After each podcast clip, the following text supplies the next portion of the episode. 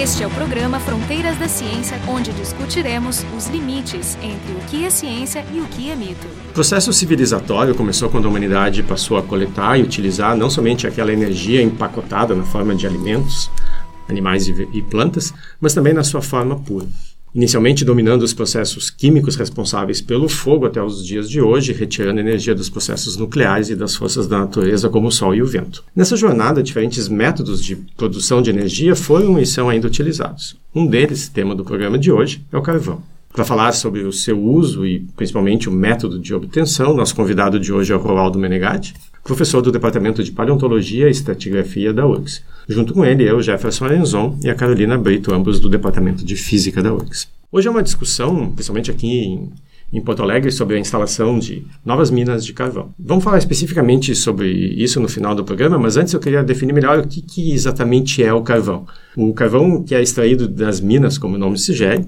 é o carvão mineral diferente daquele que usamos no churrasco, que é de origem vegetal. O que, que eles têm em comum e o que, que eles têm de diferente? É, realmente o carvão mineral ele é muito distinto do chamado carvão vegetal, né, que é o carvão de churrasqueira. Um, o carvão de churrasqueira, é obtido por um processo de carbonização, ou seja, de queima. O outro, o carvão mineral, é obtido por um processo que nós chamamos de carbonificação. Ou seja, ele, ele resulta de um acumulado da matéria orgânica, que são restos de vegetais, que se acumulam numa turfeira, num pântano, e que aos poucos vai sendo soterrado. E ao ser soterrado, ele passa por um processo de aumento de temperatura, com a profundidade e também com aumento de pressão. E então ele carbonifica. O que é a carbonificação? É a transformação então dessa matéria orgânica em alguns macerais. Aquilo que corresponderia aos minerais numa rocha são os macerais no carvão. É, de acordo com a, o nível de carbonificação, nós vamos ter então também a qualidade pomburente de um carvão. Então, tá? nos dois casos, a origem é vegetal. É vegetal. No que, que esse processo difere da fossilização usual? Bom, a fossilização mantém a estrutura do vegetal ou o molde. Então, por exemplo, a fossilização de um tronco vegetal é uma substituição do carbono por sílica na estrutura, tecido vegetal. Então, eh, você tem um tronco eh, fossilizado que, cortando ele em, em, lâminas bem finas, transversais, você pode inclusive estudar os, os, anéis do tronco, etc., porque houve uma substituição a nível celular do carbono pela sílica. Já a carbonificação, ela destrói a estrutura eh, vegetal parcialmente e ela concentra então o carbono, formando então um material que é composto de carbono, oxigênio, nitrogênio, hidrogênio e enxofre, que são então anéis do material carbonificado, mais eh, minerais que se associam e que caem dentro dessa estrutura, porque imagina numa turfeira, ela ela está quieta só com materiais eh, vegetais sendo acumulados, mas às vezes vem água com argilas, com, com, com minerais que vão se acumulando junto com o carvão. Essa carbonificação também forma voláteis, né? porque estamos falando de matéria orgânica, carbono, né? então toda, todas as moléculas que incluem carbono, elas não só formam a carbonificação, mas também gases, como metano, por exemplo, isso é comum até em turfeiras superficiais. Então o carvão carbonificado, né, assim produzido na natureza em processos geológicos, ele é um material altamente complexo. Quantos anos para formar esse carvão? Sim, leva milhares de anos. Então, nós temos carvões que se formaram é, no, no, Carbonífero, o período geológico em que as florestas né, e os pântanos, especialmente no, no hemisfério norte, no hemisfério norte atual, eram, eram bastante é, vicejantes. Então, é o momento em que a terra se cobre de verde e isso, então, passa a ter uma quantidade enorme de matéria orgânica né, nessas florestas que se acumulam e que, e que, com o soterramento, vão formar o carvão. Então, isso até ensejou um período geológico do tempo que nós chamamos de carbonífero, há cerca de 300 milhões de anos atrás, formando, então, camadas de carvão no hemisfério norte, Estados Unidos, Canadá, eh, também na Rússia, na Alemanha, eh, Inglaterra e na China são carvões carboníferos. Mas não só, se formou carvão também eh, em outros períodos do tempo geológico, já não tanto na quantidade do período carbonífero. Então, são milhares de anos. É, isso tudo depende do soterramento que vai tendo. O soterramento é uma função também de tempo. Quanto mais tempo ele fica, mais eficiente do ponto de vista de calorias liberadas ele vai ser ou não é relacionado com isso? Essa é uma importante pergunta porque o que a qualidade comburente do carvão depende exatamente do grau de soterramento e temperatura que ele chega, sendo o maior grau o antracito. Esse sim seria, digamos, um carvão puro com alta combustão. A alta combustão é algo assim em torno de 18 mil BTUs por, por meio quilograma de carvão. Quanto mais puro o carvão, maior é a sua combustão. Então, é, o carvão, por ser uma matéria complexa, como eu comentei, ele se mistura com minerais, com argilas, ele se mistura com grãos de areia, e isso é, vai torná-lo menos é, propenso à combustão. Então, a qualidade do carvão é uma coisa um pouco complexa, depende da geometria, da, da turfeira onde se depositava a matéria orgânica, depende do grau de soterramento, é, a temperatura que alcança e, e, e, a pressão que alcança nesse soterramento, é, depende da qualidade em si também da própria matéria orgânica. Em geral, nós dizemos né, que o soterramento eficiente e a temperatura adequada gera bons antracitos. Em geral, os carvões no mundo, né, eles são os carvões chamados betuminosos. É um nível menor do que o antracito e que também, por sua vez, podem ser subbetuminosos, com várias classes, e que eh, dependem do grau de mistura que o carvão tem com materiais inorgânicos. Quanto o carvão contribui para a nossa matriz energética aqui no Brasil ou, ou no mundo, quanto ele é responsável pela produção e como ele se compara em termos de eficiência com outros métodos de produção de energia, né? métodos, sei lá, energia eólica ou petróleo. petróleo. A verdade é que eh, no mundo eh, europeu e no mundo chinês e no mundo da América do Norte, o carvão foi e tem sido a principal fonte de matriz energética porque ele é relativamente barato enquanto exploração. O, o carvão é explorado a céu aberto, né, em grande quantidade desses países, o que significa tecnologias de mineração razoavelmente simples e né, antigas. Antigas, tem muita dificuldade de, inclusive, de se modernizar. Não está incluído na mineração do carvão o custo ambiental. Ele tem na sua constituição é, mais de 76 elementos da tabela periódica. Quer dizer, é, é, é um lixão químico o carvão. Mas tá? deve depender do tipo de carvão também, Sim. né?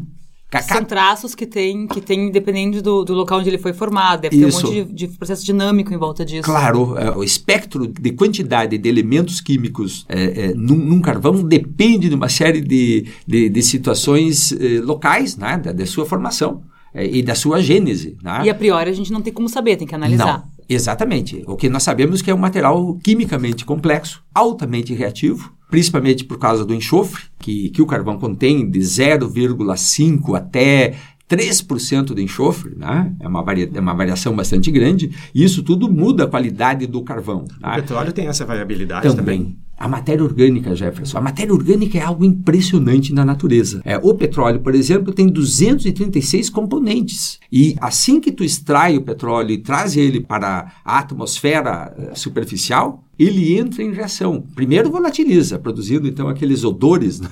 Isso tudo são é, elementos é, químicos sendo vaporizados. E depois ele vai é, também se fracionando né? em materiais mais líquidos, menos líquidos, até o betume. O, o, o, petróleo é uma coisa realmente impressionante. Nós seremos conhecidos né, no futuro como os anacrônicos que queimavam petróleo. E é um material muito mais propenso a uma série de, de, de produtos do que queimar. O carvão também, ele, ele, ele pode, não precisa ser necessariamente queimado, menos do que o petróleo, mas ele pode também oferecer uma série de produtos derivados melhores do que simplesmente a queima. Mas o fato de, de sua abundância e o fato da sua extração relativamente simples e barata faz, fez dele né, uma, uma importante fonte energética para alavancar a Revolução Industrial no século XIX e que continua hoje para, digamos, prover esse, os países, principalmente do Norte, de energia. Sim, não adianta tu ter um carro elétrico se essa eletricidade foi produzida queimando carvão. Por carvão, né? que é o caso dos Estados Unidos, é o caso da Alemanha, da Inglaterra, é o caso da Rússia e é o caso da China atual. Então, o, o carvão, né? ele é barato na sua produção eh, energética, tanto pelos, pelas facilidades de exploração e tanto também porque os custos ambientais não entram na conta. Né? Só para vocês terem uma ideia, aqui eu, eu, tô, eu abri uma a Wikipedia, então é bem básico. O carvão é hoje responsável por 30% da energia primária total consumida no mundo e o óleo, né, o petróleo, 33%. E gás natural, é. 24%. Então quer dizer que a nossa matriz energética mundial é basicamente carvão, petróleo e gás natural. E gás, sendo carvão nesse momento maior. Carvão ultrapassou já o petróleo. Ah, de 2005 esse dado é, aqui. Exatamente. Nesse momento o carvão está no topo, né, por causa da China, mas ao mesmo tempo o carvão vem sendo altamente questionado porque ele é o principal matriz energética que produz o aquecimento global. A, a, queima de carvão que produz gás carbônico, ela hoje tem enorme impacto. Digamos assim, o carvão é o vilão do aquecimento global. Mas é, é importante ressaltar que quando a gente faz um churrasco, isso não é tão catastrófico para o aquecimento global, porque o carbono que está sendo liberado na queima do carvão vegetal, ele foi absorvido há poucos anos atrás. Né? É uma árvore que foi crescida ah, para produzir esse carvão. A gente não está falando de carbono que foi extraído nesse processo de carbonificação há milhares e milhões de anos. Esse é o risco. Né, de liberar na atmosfera agora um carbono que estava lá guardado todo esse carvão eh, mineral guardado ao longo do tempo nos estoques das entranhas da Terra é uma energia que resultou né, do, da radiação solar. É uma energia acumulada e que foi retirada da atmosfera essa energia. Portanto, a, a retirada do, do, do, gás carbônico dessas plantas antigas da atmosfera limpou a atmosfera de, de CO2, fazendo com que, ela, que, com que ela tivesse, então, ao longo do tempo, menos variabilidade. O, o gás carbônico produz na atmosfera, se em grande quantidade, variabilidades de mudanças de temperatura muito grandes, muito abruptas. A retirada do gás carbônico, ela diminuiu, é, tornou mais lentas essas variações abruptas e, portanto, tornou mais estável uma atmosfera e mais propícia à vida, à evolução. Então, se nós pensarmos agora é, devolver para a atmosfera essa energia que foi estocada, nós estamos mexendo no sistema energético da Terra. Né? Então, cuidado aí, porque o sistema energético da Terra ele é gigantesco. Houve no século XIX e grande parte do século XX uma grande ilusão de que mexendo nos estoques energéticos do planeta, como carvão e petróleo, não alteraria a, a configuração energética atual. A, a, ideia de que a energia não seria um problema, né? seria uma coisa menor. Só que hoje, como nós estamos vendo, a, a, capacidade humana de queima de carvão e petróleo é tanta que ela já começa a afetar o sistema energético de toda pois a é, Terra. Nós, os dados são, são impressionantes, né? Porque nos últimos 800 mil anos, o CO2 na Terra variava entre 180 partes por milhão até 280.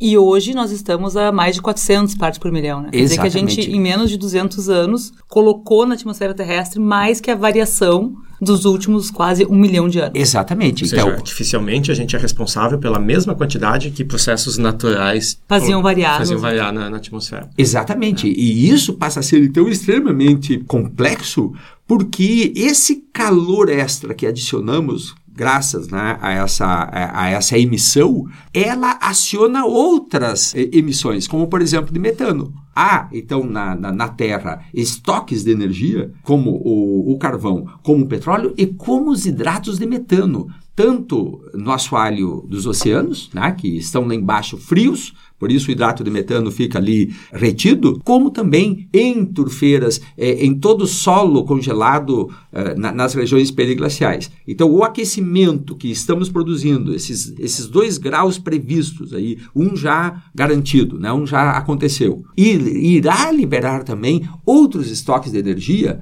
que estão acumulados é, desde pelo menos os últimos 23 milhões de anos, que, que, que é um tempo frio da Terra. É um tempo em que se acumulou todo o gelo da Antártida. Vejam que estou falando de um continente quase do tamanho da América do Sul, que tem 5,2 quilômetros de espessura de gelo. Esse gelo, esse, essa fábula de gelo, ela se acumulou nos últimos 23 milhões de anos. E graças a ela é que o metano, então, está acumulado. Se esse metano todo for liberado, nós atingiremos uma temperatura superficial da Terra média de 33 graus contra 18 graus atuais, né, a temperatura média do planeta. A humanidade ela criou máquinas que a gente chama de máquinas térmicas que usam calor para produzir trabalho mecânico. A natureza também usa essas máquinas térmicas. Tempestades, elas colhem energia, energia térmica, basicamente, né? Calor que é retirado do, dos oceanos. Se a temperatura média aumentar, eu vou ter muito mais energia disponível ah. para a natureza fazer o, o, que, o que bem entende. Né? Então, os, os cataclismas vão ser... Os eventos extremos. Os né? eventos extremos, né? Ah, sim. Que estão associados. Ah. Mas vamos, vamos voltar às minas de carvão. Eu queria entrar um pouco no processo de extração. Como é que o, o carvão é extraído?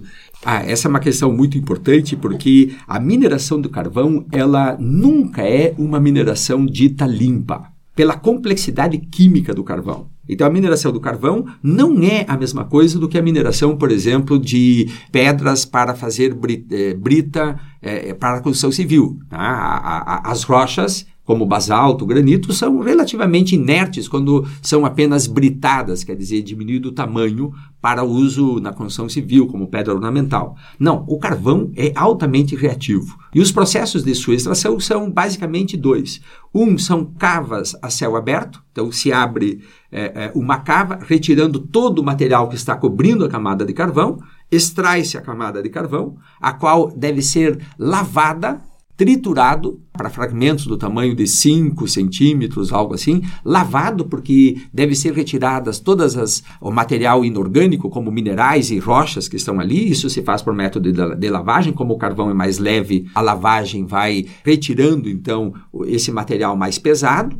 Uma vez lavado, esse carvão é mais uma vez triturado para é, tamanhos assim de até meio centímetro, um centímetro, né? e, e ali então ele é colocado em pilhas, né? pilhas enormes de até 15 metros de altura, formando os cones em que o carvão fica ali à disposição então para ser retirado e levado para o seu destino, que é queima, em geral, em termoelétricas, por exemplo. Qual é a quantidade de água usada nesse processo de lavagem? Há uma quantidade gigantesca, né? Porque eh, essa lavagem é feita em esteiras, em peneiras, vai levando embora o, o silt é, e o material inorgânico mais fino. Como essa água é tratada antes de ser devolvida aos rios e lagos? É bom, então esse é um problema. Né? Então não há como minerar carvão sem produzir uma enorme quantidade de efluentes. E aqui está então o primeiro grande problema da, da, da, da mineração do carvão. Como o carvão contém uma quantidade incrível de enxofre, é, esse enxofre que está nas camadas de carvão contido na forma de pirita é o sulfeto de ferro, ou também na forma orgânica. O enxofre também está na, na,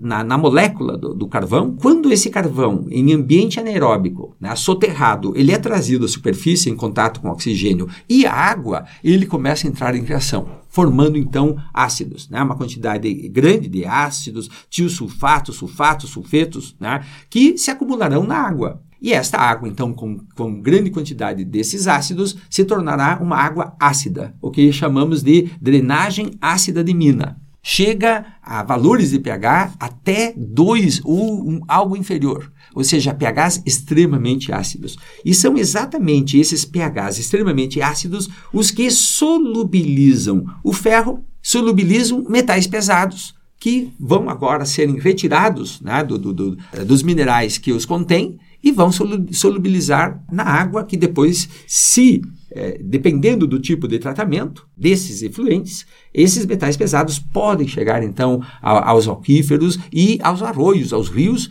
e aos pontos de captação d'água. Qual é a escala de tempo necessária para tratar essa água? É um sistema bastante complexo, por, por isso que nós não podemos tratar o carvão como um material inerte, como se fosse uma brita, porque ele é complexo. Ah, vejam que a mobilidade de certos metais pesados depende do pH. Se o pH for muito baixo, alguns metais pesados se solubilizam. Depende também da quantidade de bactérias, depende também é, dessas variações que tem. Então, para você tratar isso tudo, é, tem que estacionar esta, esses efluentes em torno de três meses eles têm que passar por uma decantação, eles têm que passar por uma correção de pH, e aí nós temos que ver para cada caso, para cada combinação de metais pesados e pH, quais são solúveis, móveis e quais não foram, para que se possa então ao corrigir o pH, precipitar esses, esses metais pesados. Depois temos o problema de coletar esse material precipitado no fundo dos lagos de decantação, etc.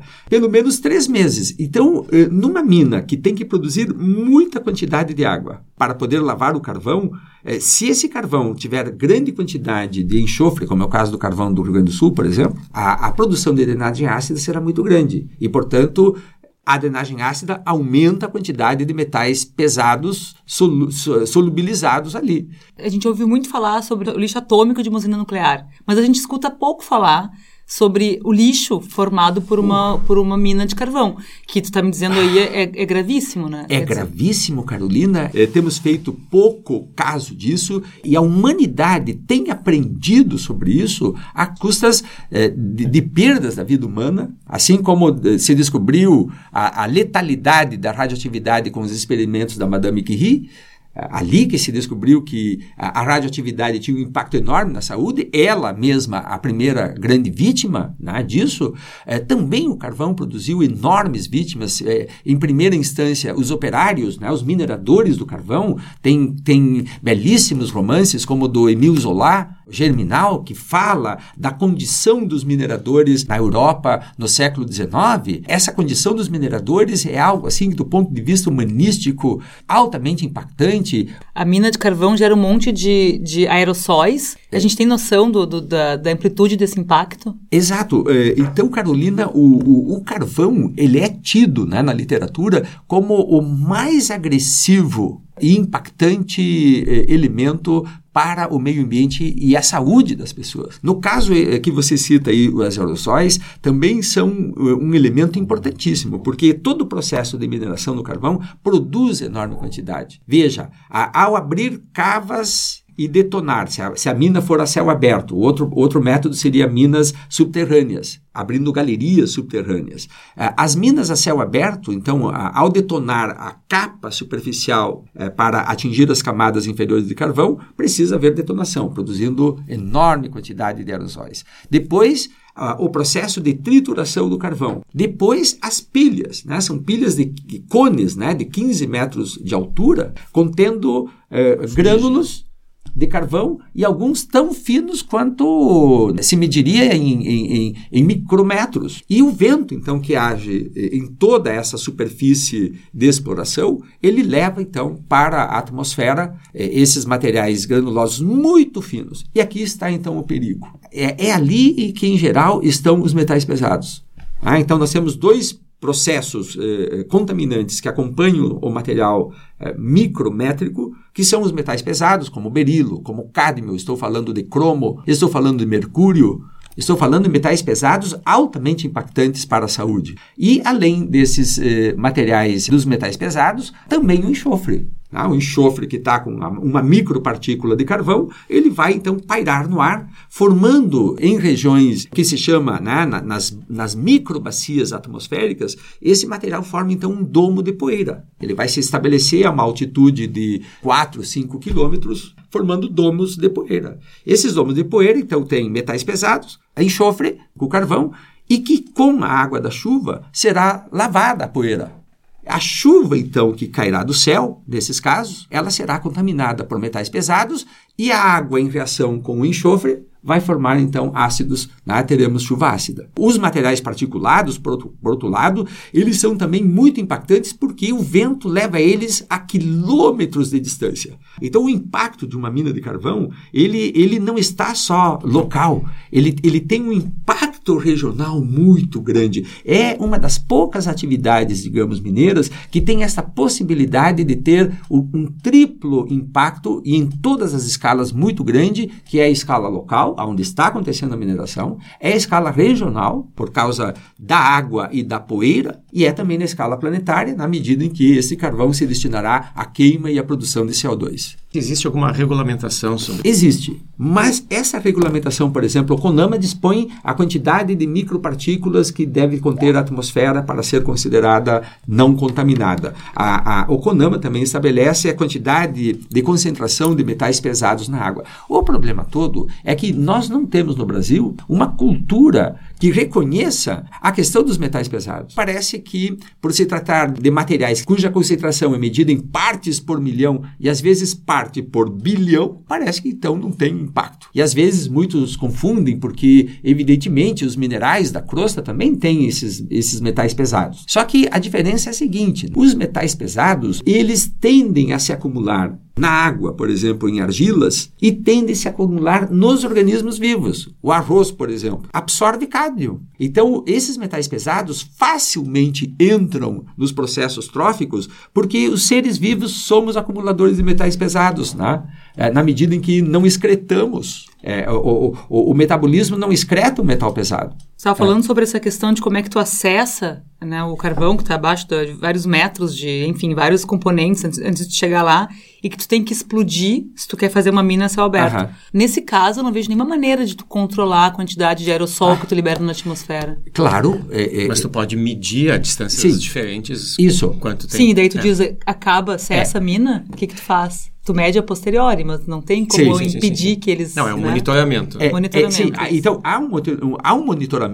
Ele pode te trazer o modelo local. Então, do ponto de vista do modelo local, tu conclui que a dispersão de material particulado ela se dá até, digamos, é, 20 quilômetros da mina. Só que os, os, materiais muito finos, eles se elevam. Quer dizer, a medição, não se fazem medições nos modelos locais a altitudes né, de, de 3 quilômetros. Onde vão estar os finos? É, é, e não há lei para isso, não há legislação para isso. A legislação não te obriga a medir, digamos, a microbacia atmosférica inteira. Tu mede numa certa altura, de até 10 metros, 5 metros. Então, nesta faixa, é, tu, tu terás medidas. Mas isso não é tudo. Nossa legislação, Jefferson, no Brasil, para metais pesados na água, e para material particulado, ela é muito falha. Em países do norte, é, já ela é bem mais apurada. A Holanda, por exemplo, tem padrões muito interessantes. Os Estados Unidos não. Os Estados Unidos é mais difícil porque exatamente lá a mineração de carvão é abundante. Então, ela tende a, a, a, exercer lobbies nas agências de, de, fiscalização, nas leis, nos processos, inclusive, científicos de controle disso. Por isso que a comunidade científica que estuda isso, ela é uma comunidade de resistência, né? porque ela se defronta com, com lobbies, com poderes que tendem a amenizar os impactos é, de um material tão perigoso. Né? Sim, mas o que é curioso, eu fico pensando, né? a gente está falando sobre detecção de um material que é invisível a olho nu, e a gente tem hoje as queimadas na Amazônia, que são visíveis por um por, né, por satélite. Ou a olho nu mesmo. Ou mesmo a olho nu, e isso também é negado. Então Sim. quer dizer que se esse tipo de coisa que é visível a olho nu é negado, alguma coisa é. invisível pode ser absolutamente desprezível, né? Claro. Tu vai dizer, não, mas isso aqui não é verdade. É, e veja, Carolina, né, que como isso se coloca na contramão porque nós na universidade, né, que produzimos recursos humanos de alto nível, estou falando de pós-graduação, de estudos de geoquímica do carvão, né? Nós formamos aqui dentro esses, esses recursos humanos que podem entender os processos industriais, os processos que acontecem de uma forma mais profunda e contribuir para mitigar, para amenizar, para controlar. E, e o que acontece é o contrário. Esses, exatamente esses mineradores, eles não costumam absorver mão de obra altamente qualificada para melhorar os processos industriais. Ao contrário, porque é um, é um processo de negação. É, a gente está é. no período onde os especialistas são desacreditados, né? A, a ideologia é.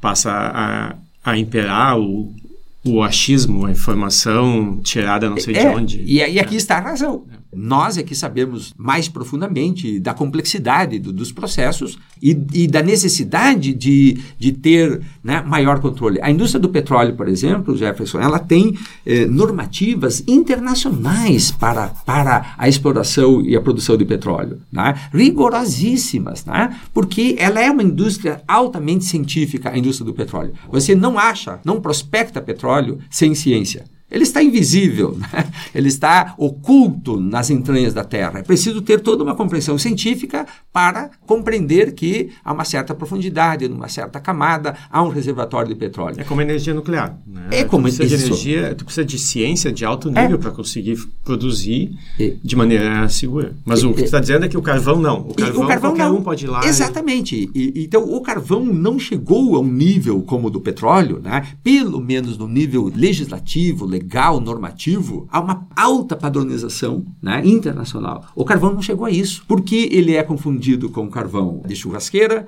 porque ele é mais facilmente explorável por uh, organizações mineradores inescrupulosos, tem uma rentabilidade fácil, porque é um baixo custo de exploração e tu pode vender ele a preços bem razoáveis, com grande lucro. Hoje discutimos sobre o carvão mineral, a sua origem, extração, uso e os riscos envolvidos. E essa conversa segue depois da cortina, onde a gente trata do caso específico da mina de carvão que está sendo proposta para ser construída aqui em Porto Alegre. Essa é uma discussão essencial que a gente não consegue fazer em 30 minutos, mas que atinge a vida de, de todos. Nesses tempos de catástrofes ambientais, a gente precisa prestar muita atenção e participar ativamente, tentando influenciar os processos decisórios que podem afetar a vida de milhões de pessoas. Então a gente agradece ao Valdo Menegatti, professor do Departamento de Paleontologia e Estratigrafia da URGS, pela conversa super interessante, né, junto com a Carolina Brito e eu, Jefferson Arenzon, ambos do Departamento de Física da URGS. O programa Fronteiras da Ciência é um projeto do Instituto de Física da URGS.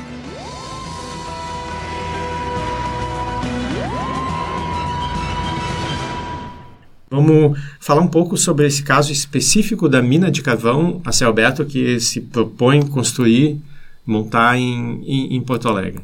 Então, essa é, é uma mina que vai ficar a pequena distância do centro de Porto Alegre, ela é uma mina praticamente urbana, né? Quais são os riscos que a gente corre? É, essa mina, então, é, caiu como uma grande é, surpresa né, para toda a comunidade, porque não se esperaria que a apenas 16 quilômetros do centro de Porto Alegre fosse proposto um projeto de abrir uma mina que terá uma área de 4.743 hectares, quer dizer, é um polígono mais ou menos de 7,5 km por 4 quilômetros, é, situada próximo ao rio Jacuí, numa zona de banhados, né, numa zona que tem dois arroios, numa zona lindeira ao Parque Estadual do, de, do Delta do Jacuí, a reserva da biosfera da Mata Atlântica, é perto então de uma de uma comunidade metropolitana de 4,6 milhões de pessoas. Esta mina que cujo projeto propõe extrair nada menos do que 166 milhões de toneladas de carvão a, a uma taxa de exploração de cerca de 7, ton 7 milhões de toneladas e meia por ano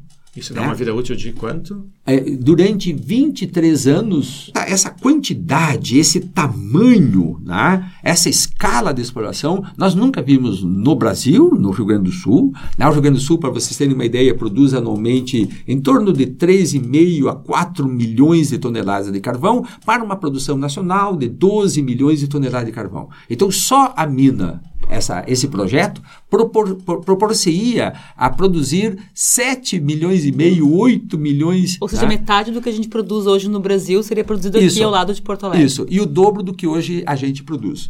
Então, é, isso é muito importante porque os nossos órgãos ambientais, a nossa governança social, né, eu estou falando dos instrumentos do Estado, o sistema de saúde, né, ele está ah, mais ou menos adaptado, né, entre aspas, para uma produção de carvão que é de 3 milhões e meio de toneladas por ano. E disse ainda, é importante, que essas explorações de carvão, como em Butiá, em Charqueadas, em Candiota, elas acontecem toda num sistema de minas a céu aberto a seco. O caso da mina Guaíba, né, desse projeto, ele, ele, ele se propõe a explorar carvão a 110 metros de profundidade. Então, eles têm que fazer uma cava de 110 metros que, por sua vez, está situada em banhados e em aquíferos. Ela será uma exploração a úmido, ou seja, com muita quantidade de água circulando desde o momento de extração do carvão e depois também do beneficiamento, como já comentei. Tem alguma coisa muito incrível, que é para mim uma das coisas que mais me impressionou sobre essa, essa mina é o fato de que existe um aquífero, que é uma reserva de água, equivalente à metade do que a gente tem que, do, do, do, Rio Guaíba, né? Que o Guaíba é o rio que, se, que nos serve hoje em Porto Alegre, que é o rio responsável pela água que a gente bebe. Né? Então, essa mina que a gente vai explorar, ela vai acabar com essa reserva de água. É, essa questão da água é muito importante. Para extrair o carvão, o carvão ele está a, a 110 metros de profundidade. É preciso remover toda essa capa né, que soterra esse carvão. Esta capa, por sua vez, é constituída da seguinte maneira: os sete primeiros metros é uma camada argilosa, onde, onde estão os banhados, o solo e a superfície. Ela será removida. Os 40 metros seguintes, né, é, trata-se de areia e cascalho, depósitos, não é rocha consolidada. E exatamente essa areia e cascalho de 40 metros de espessura em toda essa área da mina, né, que é uma área de 4.700 hectares, ela contém água. Ali está o aquífero quaternário. Depois nós temos mais uma capa de rocha, que é o siltito, já então da formação Rio Bonito, que em torno de 30 a 40 metros também, né, que é um material dito estéreo quer dizer, é uma rocha que tem que ser removida, ela é uma rocha razoavelmente friável, né? não é como um basalto, é um siltito, é uma rocha sedimentar, e em seguida, então, vem eh, em torno de, de, de 10 a 15 metros ah, o nível que tem camadas de carvão. As camadas de carvão não têm maior espessura do que 2 metros. São camadas muito delgadas, né? É, são várias camadas. Isso quer dizer que a gente vai ter que cavar 100 metros para depois atingir 2, mais Isso, ou menos. exatamente. Então, é, a extração, para alcançar esse, esses níveis carbonosos inferiores, é preciso remover e drenar, então, esse aquífero. Essa drenagem do aquífero, ela vai rebaixar todo o lençol freático da região, podendo produzir eh, impactos até 14 quilômetros para além do limite da mina. Isto é, né, 14 quilômetros eh, desde a mina, eh, a localização da mina Guaíba, como prevê o projeto, até a margem do lago Guaíba, nós temos 14 quilômetros. Ou seja, o rebaixamento do aquífero poderá impactar também as margens do Guaíba, próprio delta do Jacuí e o próprio Jacuí e as áreas de parque estadual que estão ali. É um impacto enorme. Então, ah, na, na região em que vai se situar, em que se pretendem né, eh, situar esta mina, é uma região que tem a produção de arroz orgânico, é uma região que tem vários sítios é, que as pessoas passam seus fins de semana. É uma, é uma região muito bonita, com, com um patrimônio ambiental muito bonito. Isso tudo poderá ser afetado na medida em que teremos esse rebaixamento. Esse, esse aquífero, tu bem disseste, né, Carolina, ele é muito importante, porque a mina Guaíba ela, ela não se situa numa área que está zerada, digamos, do ponto de vista ambiental. É, ela se situará exatamente numa área muito saturada. O Guaíba, por receber rios que drenam toda a região metropolitana, como o Sinos, o Caí, o Gravataí, traz efluentes de uma região industrial altamente poluidora, como é a indústria coreiro-caçadista, como é o polo petroquímico, como é né, uma refinaria de petróleo, para citar três complexos industriais que produzem efluentes de alto uh, poder contaminante, né, alta potencialidade contaminante. Então, é, é, além do esgotamento doméstico de 4,6 milhões de pessoas, tudo isso vai acabar no Guaíba. Então a gente está adicionando uma mina a esse complexo é. que tu já está nos explicando. Exato. Então, uma mina de carvão, agora no Jacuí, que lançará seus efluentes no Jacuí, há, há apenas 22 quilômetros dos pontos de captação de água de Porto Alegre. É, efluentes, como já comentamos, com, com, potencialidade de terem metais pesados pela drenagem ácida. Como é que eles né? pretendem tratar a água nesse caso? Vai ter, uma, vai ter um tratamento de água que está ao lado da mina? Como Sim. é que funciona essa, essa é, ideia deles? Pela, pelo, pelo projeto deles, né? então haverá duas estações de tratamento de água. Uma industrial, que é, que é a água usada no beneficiamento do carvão. E outra, a estação de tratamento, ela é para as águas da, das cavas da mineração. Vai chover, né? então tu tem, imagina uma cava de 4 quilômetros, mais ou menos, né? Por 300 metros de largura e 100 metros de profundidade, é, é uma senhora cava. Eles vão produzir 36 cavas desse, desse porte, são, são tiras sucessivas no, no processo de exploração, e elas vão ter alta acumulação de água pela chuva, e também pelas águas que acorrerão para a cava por conta do corte dos aquíferos. Então, a quantidade de água que estará presente né, no processo de extração sempre será grande. E a água, como vimos, ela, ela reage com o enxofre e vai produzir drenagem ácida que mobilizará metais pesados. Então, essa água, é, eles prevêem tratar numa estação de tratamento elevada 5 metros apenas do nível do Jacuí. E o Jacuí tem cheias que sobe além desses 5 metros, né? E esse é um problema, então.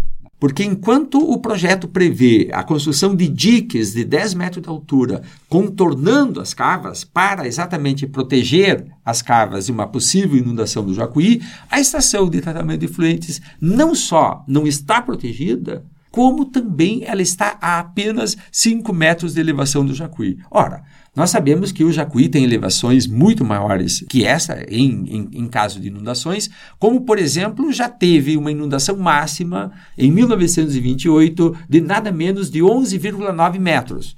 Neste caso, ela inundaria inclusive as cavas, porque os diques estão previstos para 10 metros. Claro que é uma inundação em 100 anos, mas elas ocorrem. Ainda mais em época de eventos extremos, cujo Rio Grande do Sul está extremamente afetado pelos eventos extremos das mudanças climáticas, em que se prevê e já está acontecendo um aumento desses eventos e um aumento das inundações. Houve ano recente, em, em 2016, que teve três fases de inundação no Rio Grande do Sul desde o Rio Uruguai até o Rio Jacuí, enfim. O Rio Grande do Sul vai ter um acumulado de água no próximo período, né, por conta da, das mudanças climáticas imenso. Então isso é preocupante. Né? Isso tudo é preocupante porque uh, o Jacuí dos rios metropolitanos, ele é o que tem ainda o que tem menos contaminantes é o que salva Porto Alegre. Porque é, o Jacuí, ao se encontrar com os outros rios no delta, rios altamente contaminados,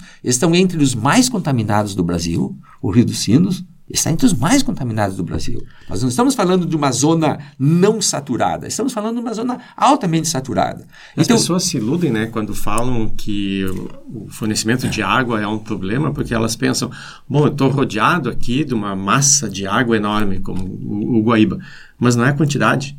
É a qualidade da água é, que é o ponto, o, o ponto essencial. Exatamente a qualidade. Então veja que a saturação do Guaíba hoje, ela já está no limite. Os porto-alegrenses já estão bebendo uma água no limite da saturação é, dos mananciais. Já se projeta coletar água no Jacuí para Porto Alegre. E eu pergunto agora, aonde no Jacuí, se nós vamos ter essa mina lançando efluentes a 22 quilômetros acima? Nós vamos ter que coletar a 50 quilômetros? Quanto vai custar essa água? Que impacto vai trazer? Então, é, é, além disso, há, há, a possibilidade, então, dessa estação de, de efluentes é, extravasar pelas inundações e alcançar os pontos de captação d'água, o que levaria né, a uma crise de abastecimento de água de Porto Alegre. Então, esta mina pode representar um risco enorme de abastecimento da capital, entre outras cidades metropolitanas, levando então a um possível colapso.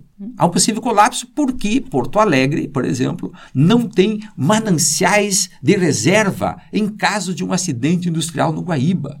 Então, a, a, vulnerabilidade de Porto Alegre em relação à água é muito grande, é muito grande. E nós não podemos correr riscos quanto a isso, porque o colapso da capital é o colapso da região metropolitana, que representa é, quase 5 milhões de pessoas. É, sem né? falar que e... esse é o momento onde se fala muito em privatização das empresas que são responsáveis pela captação e tratamento de água. Né? Então, todos esses processos podem envolver um aumento de custos que inviabilizem o fornecimento de água para todas as camadas da população. Com certeza, é. Então, certamente, algumas, alguns setores da sociedade vão sofrer muito nesses nesses tempos agora. Então a gente agradece ao Valdo Menegatti, professor do Departamento de Paleontologia e Estratigrafia da URGS, pela conversa super interessante, né, junto com a Carolina Brito e eu, Jefferson Arenzon, ambos do Departamento de Física da URGS.